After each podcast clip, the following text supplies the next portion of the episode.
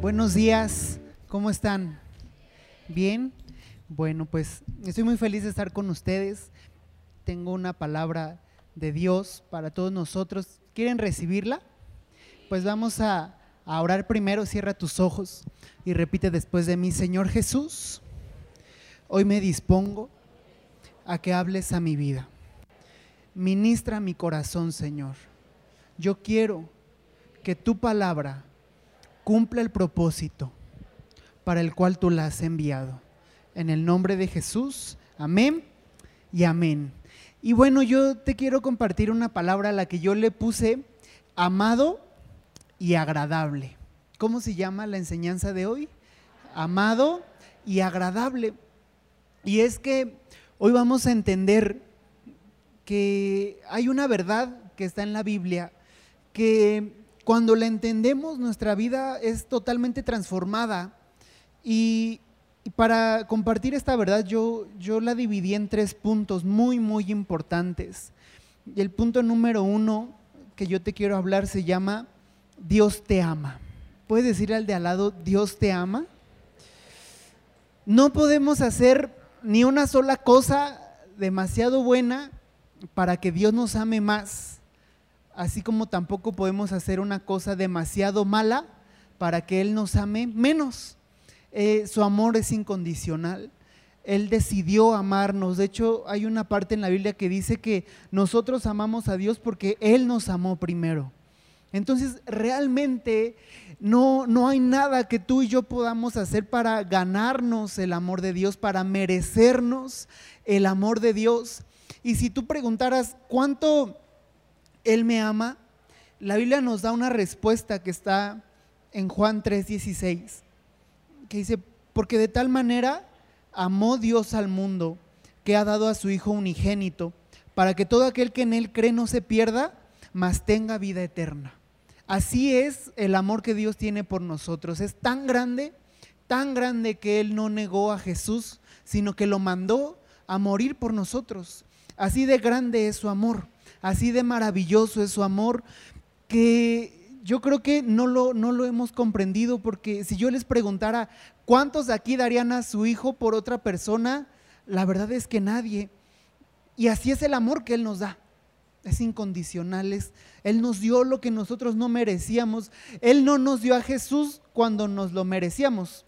Él nos dio a Jesús cuando lo necesitábamos. Dice la Biblia en Romanos 5.8, pero Dios mostró el gran amor que nos tiene al enviar a Cristo a morir por nosotros cuando todavía éramos pecadores. Nota, Él no nos amó cuando lo, merecíamos. Él nos amó cuando lo necesitábamos. Él nos amó cuando más falta nos hacía. Él nos amó cuando nuestra vida estaba perdida. Entonces, ese es el primer punto que yo te quiero transmitir, pero te quiero hablar de algo y es que cuando no tenemos clara la verdad, una verdad a medias, ¿qué es? Una mentira. Una verdad a medias es una mentira. Y cuando solamente tenemos esta parte de la verdad y no comprendemos la, la, otra verdad que Dios nos va a mostrar a continuación, vamos a estar viviendo en una mentira, vamos a estar tomando decisiones basadas en una mentira vamos a estar viviendo con base en una mentira, porque te voy a compartir la otra parte de la verdad que hoy Dios puso en mi corazón a hablarte. Y es que el hecho de que Dios te ame no significa que se agrade de ti. Ese es el punto número dos. El hecho de que Dios te ame no significa que Dios se agrade de ti. Qué feo, ¿sí o no? Te la voy a volver a decir y tú le vas a hacer. El hecho de que Dios te ame no significa que se agrade de ti. Es cierto, tú y yo no podemos hacer nada por ganarnos su amor. Tú y yo no podemos hacer nada porque Él nos ame más. Pero cuánto Él se agrada de nosotros, esa es otra historia muy diferente. Cuánto agrado Él siente de mi vida es algo muy diferente. ¿Cuánto me ama? Eso de quién depende? De Dios. Pero ¿cuánto le agrado? Eso de quién depende? De mí. cuánto me ama depende de Dios, cuánto le agrado depende de mí. Y muchos han llegado a, a, a una conclusión equivocada. Y es que creen que como Dios les ama, eso significa automáticamente que Él se agrada de mí. Eso sencillamente no es cierto. No es cierto. El hecho de que Dios me ame no significa que le agrade mi vida. El hecho de que Dios me ame no significa que yo puedo tomar cualquier decisión y Él me va a celebrar y Él me va a felicitar a pesar de que yo tome decisiones incorrectas. Y creo que como Él me ama, yo puedo decidir lo que yo quiera y Él va a seguir amándome. Digo, Él va a seguir agradándose de mí. Su amor no va a cambiar, nunca. Su amor no va a cesar, nunca pero su agrado puede que sí. Y Dios no bendice al que ama, Dios bendice al que le agrada. Dios bendice al que le agrada, no al que ama. De hecho, un padre que recompensa a un hijo desobediente, ¿es un mal padre o no? Sí. Un padre que le felicita a un hijo sus desobediencias es un mal padre. Y Dios no es un mal padre. Dios no es un mal padre. Él no es injusto. Él recompensa, Él honra al que lo honra, Él recompensa al que lo agrada, Él bendice solo aquel que vive agradándolo, no aquel que ama, porque entonces todos seríamos bendecidos o no. Porque a todos nos ama, pero ¿por qué algunos los bendice más que otros? Porque unos luchan más por agradarle que otros. Y entonces borremos esa mentira de nuestra mente. No por el hecho de que me ama, significa que yo le agrado. ¿Sí? No, e, eso no significa. Porque si eso significara, ¿por qué la Biblia dice en 2 de Corintios 5, 9, por tanto, procuramos también, o ausentes o presentes, serle agradables? Así dice la Biblia aquí en 2 de Corintios 5, 9. Procuramos serle agradables. Procuramos. ¿Por qué dice procuramos? Porque agradarle no es algo que se da por automático, ¿estás de acuerdo? Por eso la Biblia dice procuramos. Procuramos serle agradable, procuramos, nos esforzamos por serle agradable, nos esforzamos por agradar a Dios. Eh, ¿Qué otro sinónimo se les ocurre? Luchamos por agradarle a Dios, ponemos todo nuestro empeño en agradarle a Dios. ¿Nos ama? Claro que sí, claro que sí. ¿Cómo se llama el tema? Amado y qué? Y agradable. Él nos ama, pero hoy vamos a tomar la decisión de serle agradables. Entonces, Él nos ama. Él nos ama, pero Él también quiere que nosotros le seamos agradables. Así que yo sí te invito hoy a que tú te preguntes, ¿le agradas a Dios? ¿Le agrado a Dios? ¿Qué no le agrada a Dios? ¿Qué no le agrada a Dios? El pecado. ¿Qué no le agrada a Dios? El pecado.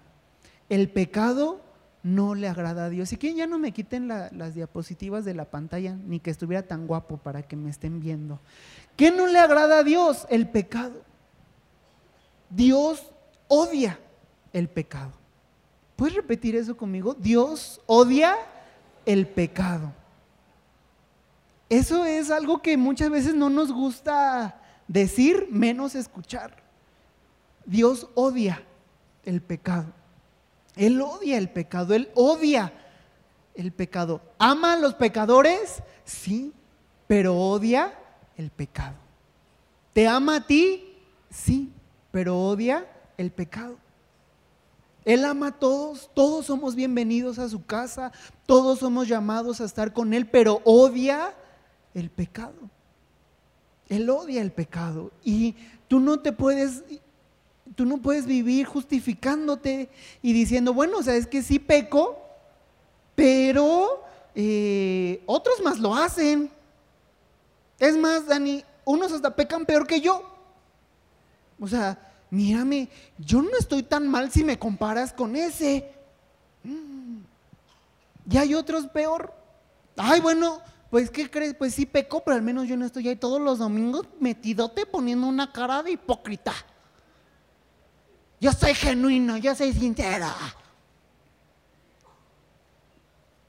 Y así vivimos. Ay, ¿y tú por qué me andas diciendo que no me perfores? Y mira, él también lo hace. Además, no importa cómo tenga mi cuerpo, importa cómo tenga mi corazón. Sí, si no puedes quitarte un arete de tu cuerpo, ¿vas a poder quitar la rebeldía de tu corazón? No. Si no te puedes quitar ahí, pareces toro de tu cuerpo. Si no lo puedes quitar de tu cuerpo, ¿puedes quitar la inmoralidad sexual de tu corazón? No. Si no empezamos por lo más fácil, ¿qué nos espera con lo más difícil? Entonces Él odia el pecado. Hoy dejemos de andar diciendo, pues es que sí lo hago, pero mira, también Él lo hace y nadie le dice nada. ¿Por qué a mí sí me dices? ¿Por qué no mejor ves a ese que hasta te enojas con el líder? Eh, y, y, tú eres un fariseo y nomás ves la paja en el ojo y no ves tu bigota que tienes en el ojo. Eso es una vida desagradable a los ojos de Dios. Eso es desagradable a los ojos de Dios. Tú no puedes andar justificándote diciendo, es que sí lo hago, pero también Él lo hace. ¿Por qué no podemos hacer eso? Porque creo que por algo la Biblia dice, Jesús dijo, es que pocos encuentran el camino que lleva a la vida eterna. ¿Sí recuerdas eso? Angosta es la puerta y pocos entrarán por ella. ¿Cómo sabes que ese con el que tanto te comparas no está equivocado también? Eso lo dice aquí en Mateo 7, del 3 al 14, entrad por la puerta estrecha, porque ancha es la puerta y espacioso el camino que lleva a la perdición, y muchos son los que entran por ella. Muchos son los que entran por ella. Porque estrecha es la puerta y angosto el camino que lleva la vida y pocos son los que la hallan. Por eso es tan peligroso estar diciendo, pues es que yo sí lo hago, pero también él. ¿Y cómo sabes que ese él no es de los que entró por la cómoda, por la puerta grandota? Entonces, él odia el pecado. Él te ama, pero odia el pecado. Él odia todo lo que te destruye. Él odia todo lo que te daña. Dios odia todo lo que te degrada. ¿Qué tiene de malo irme de borracho? Pues que luego ahí andas haciendo el ridículo. Eso te degrada. Eso te hace ver mal. ¿Qué tiene andar diciendo groserías? Pues que te ves, te escuchas todo naco. Y te degrada, te degrada, te hace menos. ¿Qué tiene esto? Pues no lo hacen las mujeres. Ay, qué machista, pues sí. Eso te degrada, eso te degrada. Él odia todo lo que te esclaviza. Él odia, Él odia ver tu vida esclavizada. No odia tu vida, no te odia a ti, Él odia verte esclavizado. Él lo odia. Porque Él no te creó para que tú vivas así. Él no te creó para que tú vivas una vida de esclavitud. Él no te creó para que tú vivas atado al pecado. Así que para serle agradables, debemos eliminar el pecado de nuestras vidas. Esa es la decisión que hoy debemos tomar y que hoy van a tomar todos aquellos que quieran serle agradables a Dios.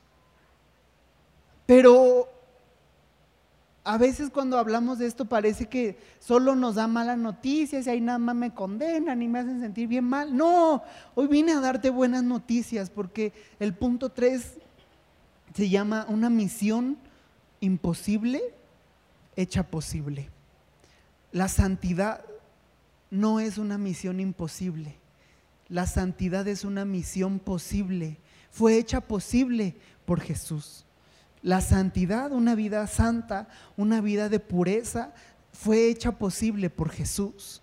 Porque te voy a leer un versículo que está en segunda de Pedro 1.3, que dice, mediante su divino poder, Dios nos ha dado todo lo que necesitamos para llevar una vida de rectitud. Nota el poder que nos está dando este versículo. Por su poder, Dios ya nos dio todo lo que necesitamos para llevar una vida de rectitud.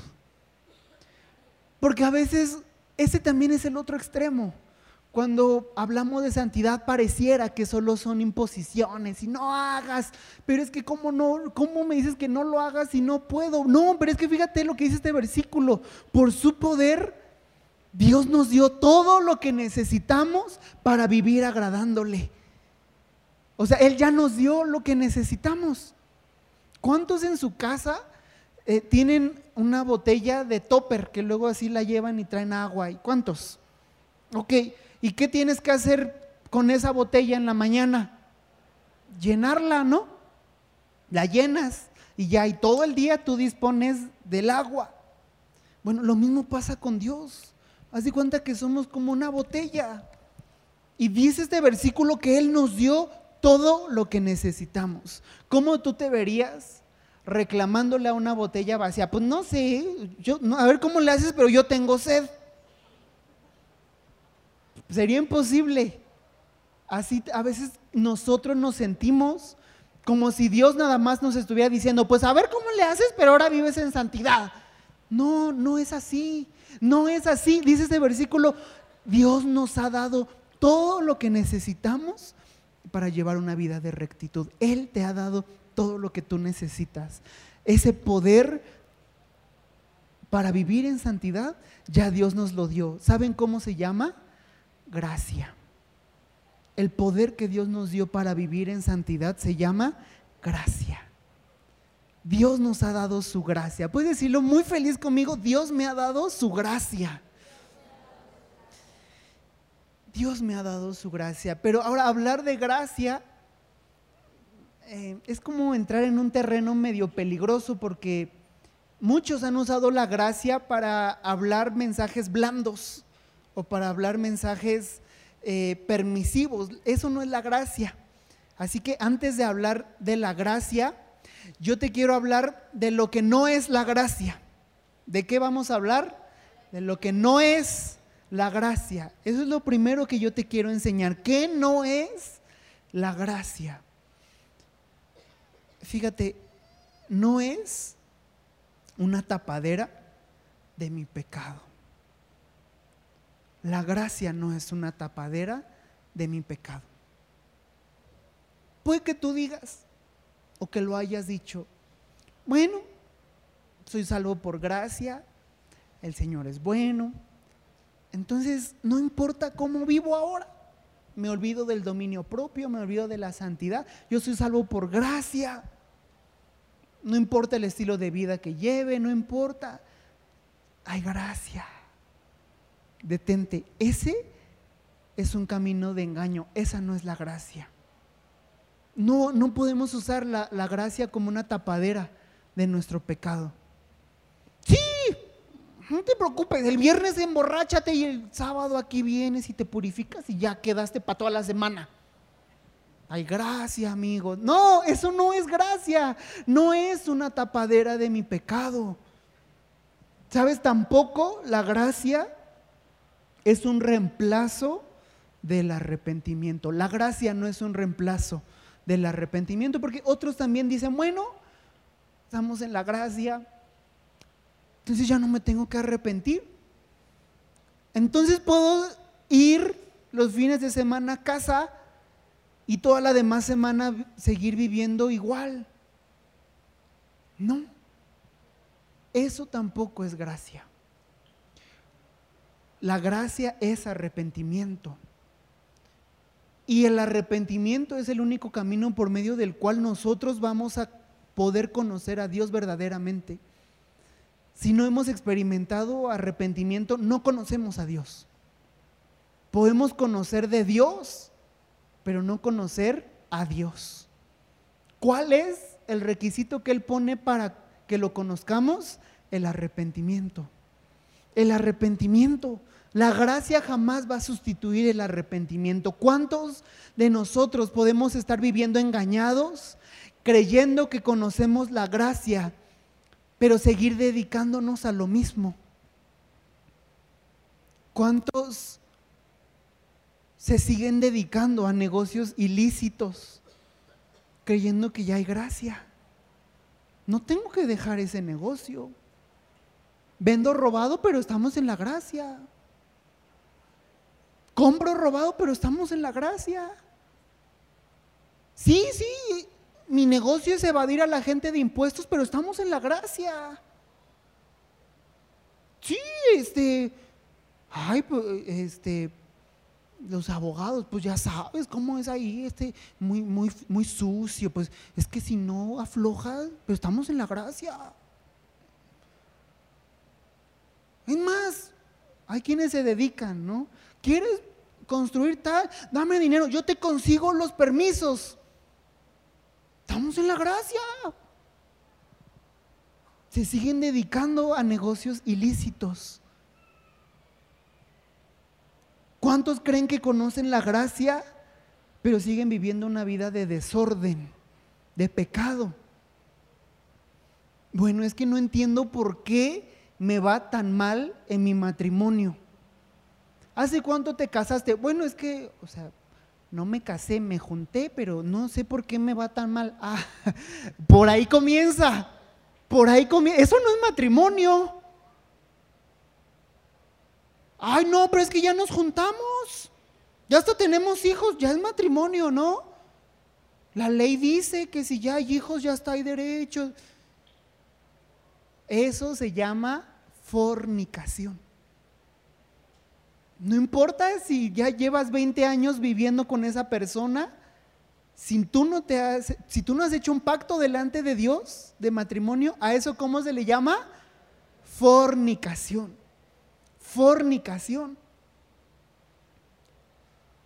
Es que no sé por qué me va tan mal en mi matrimonio. O sea, pues sí tengo mi amante, pero pues es que, a ver, es muy aburrido eso de creer que toda la vida con una sola persona. No, no se aburre. No sé por qué me va tan mal. Eso se llama adulterio. Es que, o sea, o sea, me estás diciendo que no me puedo seguir dedicando a eso, aunque diezme, no es que ya el diezmo purifica el dinero. No es cierto. El diezmo es obediencia. El diezmo es obediencia. Y de hecho Dios rechaza los diezmos de ganancias deshonestas. Es como si no diezmaras. Entonces la gracia no es un reemplazo del arrepentimiento. Mi vida tiene que ser puesta en orden. Si hay algo fuera de orden, hoy tiene que ponerse en orden. Si me sigo dedicando a negocios ilícitos, tengo que renunciar a eso. En el reino de los cielos no es suficiente las buenas intenciones. Dios necesita decisiones. ¿Cuántos creemos que conocemos la gracia pero tenemos los mismos pensamientos? Seguimos comportándonos y actuando y viviendo como los que no conocen a Dios. Y tiene que haber un cambio en mi vida. Eso significa arrepentimiento, un cambio en mi vida. Un cambio en mi vida. ¿Sí? Solo es por medio del arrepentimiento que conocemos a Dios. ¿Qué más no es la gracia? No es sinónimo de un cristianismo light. ¿Cuántos gorditos tú no ves que según para ya no ser gorditos ya no toman coca? Toman coca light. Uy, no, ya bajaron 30 kilos. ¿Es lo mismo o no? No es light. Es lo mismo. El que tiene un cristianismo light y el que no conoce a Dios es exactamente lo mismo. El que no toma decisiones firmes contra el pecado y no conoce a Dios, es exactamente lo mismo. Ay, pues, qué religioso entonces porque no respetas mis procesos. No entiendes que me es difícil. No entiendes que yo no puedo y ya llevas 20 años no pudiendo. Tres años no pudiendo. No, eso no es gracia. Eso no es gracia. ¿Sí? Muchos se quejan de las grandes exigencias que nos daba la ley y dicen muy aliviados, ay, menos mal que ya estamos bajo la gracia. Ay, era muy aburrido estar en el Antiguo Testamento, ahora estamos en la gracia.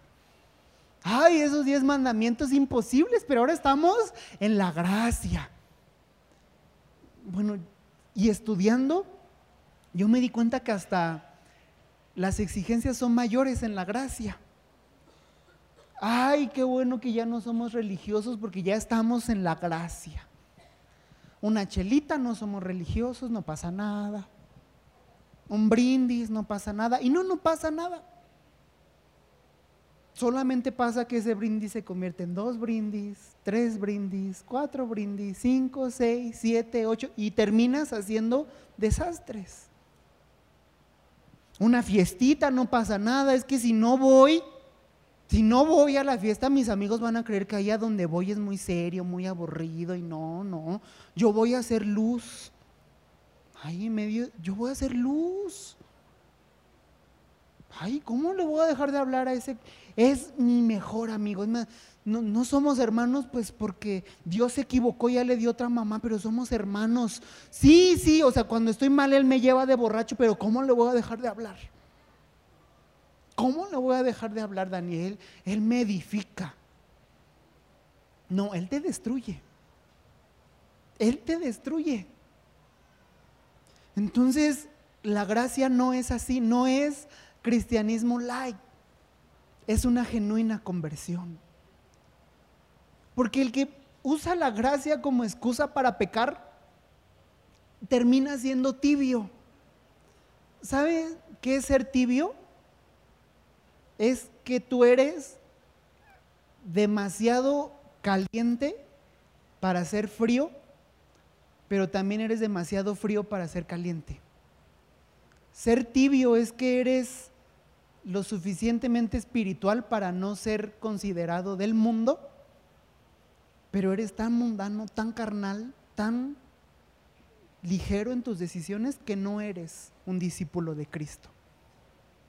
Eso es ser tibio, que no soy de acá, no soy de allá, pero estamos en la gracia. No, eso es un engaño. Tú no estás en la gracia, tú estás en la desgracia si crees así. Si hablas así, si piensas así, si te justificas así, no vives la gracia, vives la desgracia, vives un, engaño. Vives un engaño. Las exigencias son mayores. Fíjate, si no me crees, te voy a leer rápido Mateo 5, del 21 al 22. Han oído que a nuestros antepasados se les dijo, no asesines. Si cometes asesinato quedarás sujeto a juicio. Eso era la ley. Pero ahora yo digo, Aun si te enojas con alguien, quedarás sujeto a juicio.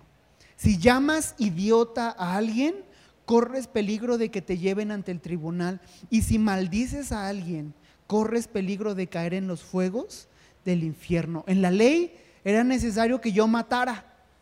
En la gracia es suficiente con que yo me enoje. Mateo 5, 27 y 28. Han oído el mandamiento que dice no cometas adulterio. Pero yo digo que el que mira con pasión sexual a una mujer ya ha cometido adulterio con ella en el corazón. En la ley era necesario que yo llevara a cabo la relación sexual. Ahora en la gracia es suficiente con que yo lo desee para ser un adúltero. Otro versículo, 38 y 39. ¿Han oído la ley que dice que el castigo debe ser acorde a la gravedad del daño? Ojo por ojo y diente por diente. Pero yo digo, no resistas a la persona mala. Si alguien te da una bofetada en la mejilla derecha, ofrécele también la otra mejilla. En la ley te era permitido vengarte, en la gracia no. Ahora el, versículo 43 y 44. ¿Han oído la ley que dice, ama a tu prójimo y odia a tu enemigo? Pero yo digo, ama a tus, a tus enemigos y ora por los que te persiguen. En la ley te era permitido odiar a tus enemigos, en la gracia no. Y todas estas palabras, ¿quién las dijo? Jesús. Jesús, la gracia no vino a, hacernos tibios. La gracia vino a capacitarnos para vivir en santidad. Entonces, hoy tenemos que renunciar a vivir en pecado porque este engaño en el que estamos viviendo desde la Biblia ya estaba. Muchos decían, bueno, entonces estamos en la gracia y la Biblia dice que en donde sobreabundó, donde abundó el pecado, sobreabundó la gracia, pues vamos a desenfrenarnos en pecado para que sobreabunde la gracia. Y no, dice Romanos 6 del 1 al 3, ahora bien, ¿deberíamos seguir pecando para que Dios nos muestre más y más su gracia maravillosa? ¿Qué dice el versículo? Por supuesto que no, ¿qué les pasa? Casi, casi les dice Pablo nosotros, los que vivimos en la gracia, hemos muerto al pecado. Entonces, ¿cómo es posible que sigamos viviendo en pecado? ¿O acaso olvidaron que cuando fuimos unidos a Cristo Jesús en el bautismo, nos unimos a Él en su muerte? ¿Se les ha olvidado que la gracia significa haber muerto con Jesús?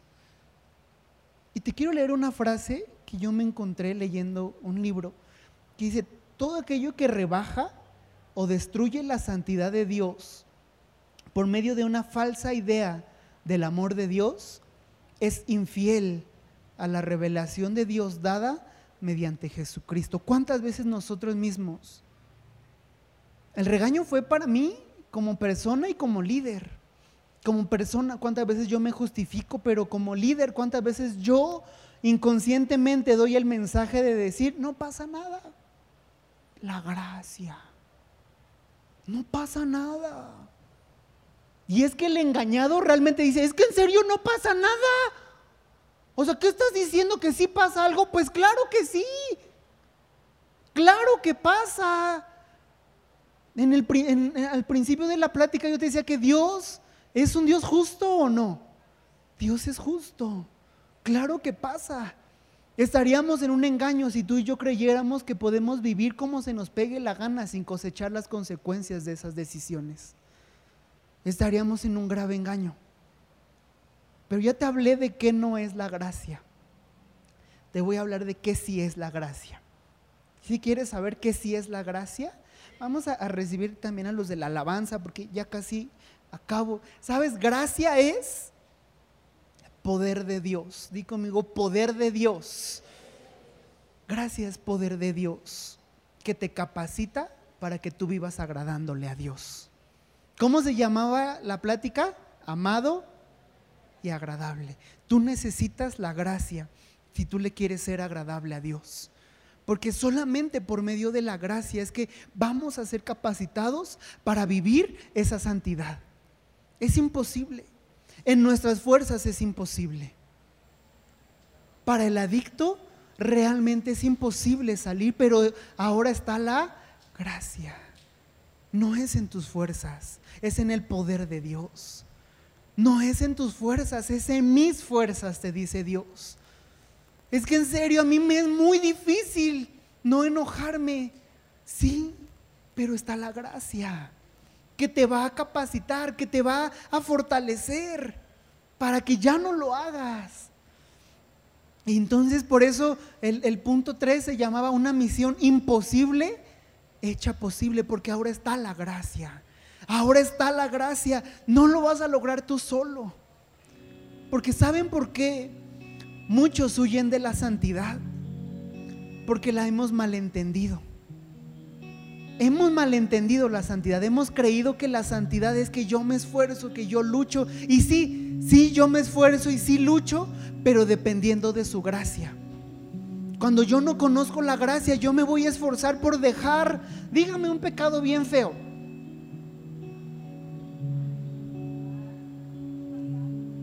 Matar. Es que yo sí me esfuerzo, pero es que cuando me enojo, mato. Pero es que yo me esfuerzo pero es que te estás esforzando en tus fuerzas. No has conocido la gracia de Dios, el poder de Dios que te dice, yo no te llamé a esclavitud, yo te llamé a libertad. Gracia también es la habilidad dada por Dios para vivir libre de la impiedad, libre de los deseos del mundo. La gracia es ese poder que Dios te da para que tú sepas decirle no al pecado. Porque ya te dije, es que nuestras fuerzas, ¿qué podemos lograr? En tus fuerzas que has logrado, muy poco. Pero en su gracia, en su gracia, tú vas a vivir una vida de obediencia. En su gracia, tú vas a vivir agradándole a Dios, en su poder, en sus fuerzas. Porque por algo la Biblia dice que Dios nos da fuerzas como de búfalo. Porque cuando el pecado se quiere levantar como un gran gigante, yo me levanto como un búfalo y destruyo el pecado.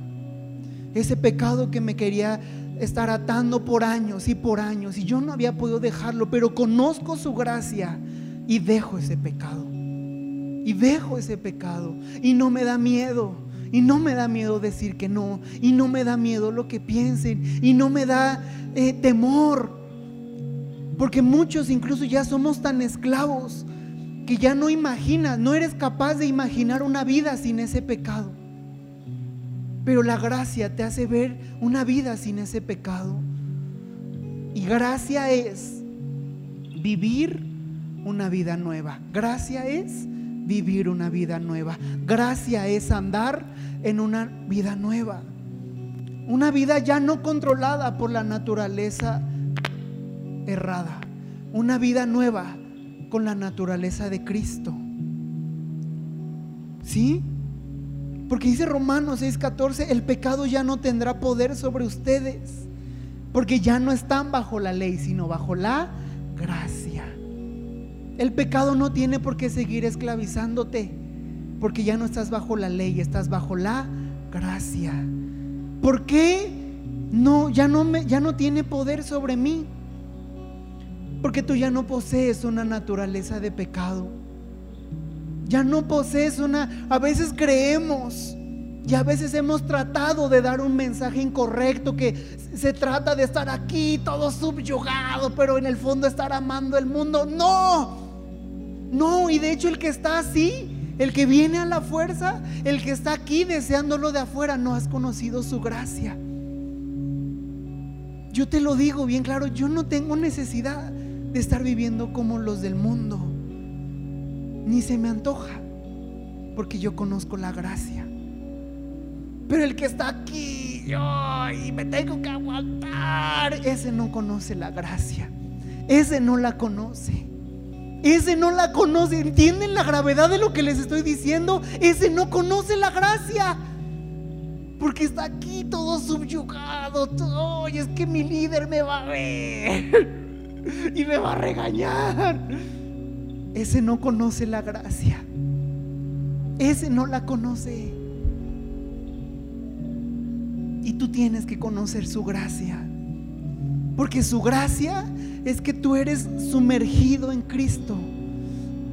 Sumergido en Cristo y sales, dice la Biblia que hemos muerto junto con Jesús al pecado, pero también hemos resucitado junto con Él a una nueva vida, a una vida de santidad.